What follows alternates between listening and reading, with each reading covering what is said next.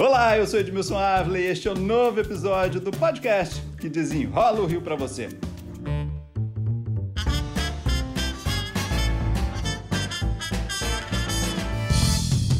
A campanha eleitoral de 2020 vai chegando ao fim e pede uma análise dessa corrida que teve 14 candidatos à Prefeitura do Rio. Uma campanha marcada por poucas propostas e muitos, muitos ataques. E quem desenrola nessa reta final é o jornalista Otávio Guedes, comentarista da Globo News, um especialista aqui na política do Rio de Janeiro. Otávio, temos muitos assuntos hoje: ataques, homofobia, pedofilia e o recordista de votos na Câmara agora é da esquerda. Vamos começar aí com essa campanha que foi um pouco diferente aí, com poucas propostas, né, e aquela desconstrução. Edmilson, eu não considero que essas eleições no Rio de Janeiro, principalmente o segundo turno, entre o Crivella e o Paes estejam correndo dentro das normas democráticas. Porque fake news, a gente já viu o impacto que teve ali nas eleições de 2018, com redes sociais, com mentiras, um discurso em que você não falava de propostas e falava, atacava sempre o adversário, mas o Rio de Janeiro chegou ao fundo do poço. Por quê? Porque geralmente esses, esses ataques eles são terceirizados. Nesse não, o Crivella botou a cara dele, a voz dele num vídeo em que ele acusava o PSOL de se unir ao adversário, Paz, para implementar a pedofilia na Secretaria Municipal de Educação. E depois teve um ataque também ao governador de São Paulo, né? Antes já Antes. tinha havido o governador de São Paulo. Isso tudo é uma estratégia. Nada disso é uma explosão do prefeito, como ele disse, que foi um momento de raiva. Não. O Crivella, ele quer nacionalizar a campanha. Por que ele quer nacionalizar a campanha? Ele tinha que atrair o apoio do Bolsonaro. Ele queria o maior apoio, maior presença do Bolsonaro no segundo turno, o que não aconteceu. Então, naquele dia, ele tinha um café da manhã com o Bolsonaro e xingou o principal adversário, o principal inimigo do Bolsonaro, o Dória xingamento homofóbico. Isso foi uma tentativa de trazer o Bolsonaro, que não veio por conta do Flávio Bolsonaro. O Flávio Bolsonaro, que na campanha anterior, digamos assim, foi um dos grandes responsáveis pela eleição do Witzel, nessa campanha pediu para o pai, não queria que o pai entrasse de cabeça na campanha do Crivella. Enfim, é tudo calculado, pensado, nada é um rompante, o xingamento ao Dória, esse ataque também, essa invenção de, de pedofilia, isso tudo faz parte de uma estratégia suja e antidemocrática. Você chegou a dizer que tinha saído do campo democrático que não merecia nem análise. Exatamente. Eu acho que o nosso papel é denunciar. Agora, quando acontece isso, não, não encarar como uma tática aceitável. Isso não é aceitável, não é democracia. Lembrando que já no primeiro turno, a desconstrução, né, que é esse termo que os marqueteiros cunharam para uma campanha suja, da Marta também teve o seu limite ali, o seu limite de sair do campo democrático algumas vezes. É, eu acho que é importante a gente botar aí o primeiro turno no jogo também, que o que nós vimos dessa vez foram poucas propostas mas aí uma tentativa de um desconstruir o outro, que é o termo mais usado. Né? Sim, na Marta Rocha era o interesse do Eduardo Paes de não ir para o segundo turno com a Marta Rocha, porque ele sabia que com Crivella, um prefeito que tem quase 70% de rejeição, era muito mais forte. Segundo turno é a eleição da, da, da rejeição. A matemática, né? Então ele precisou desconstruir a Marta. A desconstrução da Marta, ela assim, quando você bate num candidato, tem, é, digamos assim, ataques que são dentro do campo democrático. Marta, qual foi a sua participação no governo Cabral, um governo marcado por corrupção. Você pode até dizer, poxa, mas o pai dizendo isso, que também era do grupo político, mas está dentro do campo democrático. Você rebate, você questiona, você é pergunta, né? é o esperado. Agora, pegar o namorado dela de 30 anos atrás, que foi inocentado num caso de corrupção, e insinuar que ela estava envolvida, aí também sai do campo democrático. Então, Edmilson, acho assim, como jornalista, cada vez mais eu tenho que ser, a gente tem que sinalizar ó, isso é campo de, isso faz parte da democracia. Isso é parte do esgoto político. Então nós tivemos muito esgoto político nessa campanha do Rio de Janeiro.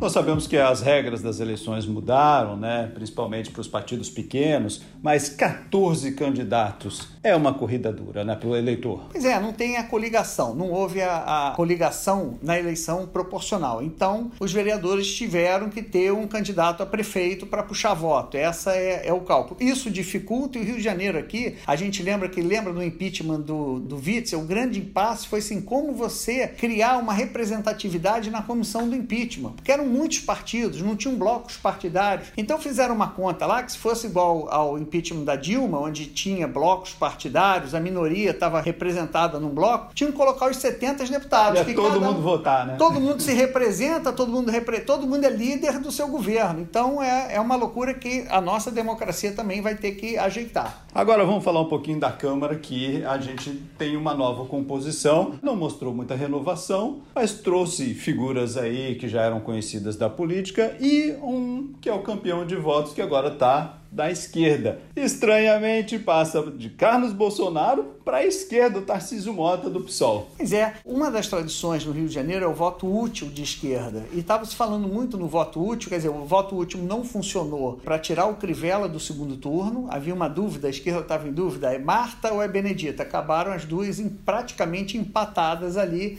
e o Crivella foi para o segundo turno. Mas o voto útil valeu na Câmara. Havia um grande movimento de se tirar do Carlos Bolsonaro o título de vereador mais votado. E conseguiram com o Tarcísio. Eu imaginava até que fosse com o Chico Alencar que já foi deputado federal, tem uma longa história, mas foi com o Tarcísio e o Tarcísio se firma ao longo do, ao lado do Freixo como uma das figuras importantes do PSOL. Essa é uma mudança que então nós vamos ter para o Rio de Janeiro, uma nova liderança despontando e uma esquerda um pouco mais forte, uma esquerda agora, é, eu sei que tem um voto a mais só na Câmara, chegando aí a sete do PSOL, mais três do PT com dez votos, é um voto a mais só, mas tem uma esquerda mais, diria, mais qualificada? Eu acho que o debate, não só da esquerda, eu acho que o debate vai ficar qualificado ali na Câmara. Porque você tem o Chico Alencar, você tem o próprio Tarcísio, você tem o César Maia é, no centro, ali você tem políticos mais à direita também qualificados para um debate da cidade. Tem muito voto ali, os votos de, de, de fiscalização, a Teresa Berger, também está ali no centro, também outra, outro voto que eu chamo voto de fiscalização, aquele que realmente fiscaliza a prefeitura. Pode estar me faltando alguns nomes, mas hoje a gente tem na Câmara, nessa legislatura, condições de fazer um debate muito bem qualificado. Só citei aqui alguns vereadores, provavelmente estou cometendo aqui o é, é, equívoco. Agora, os investigados por milícia também afastados. Eu acho que foi outra sinalização importante do eleitor.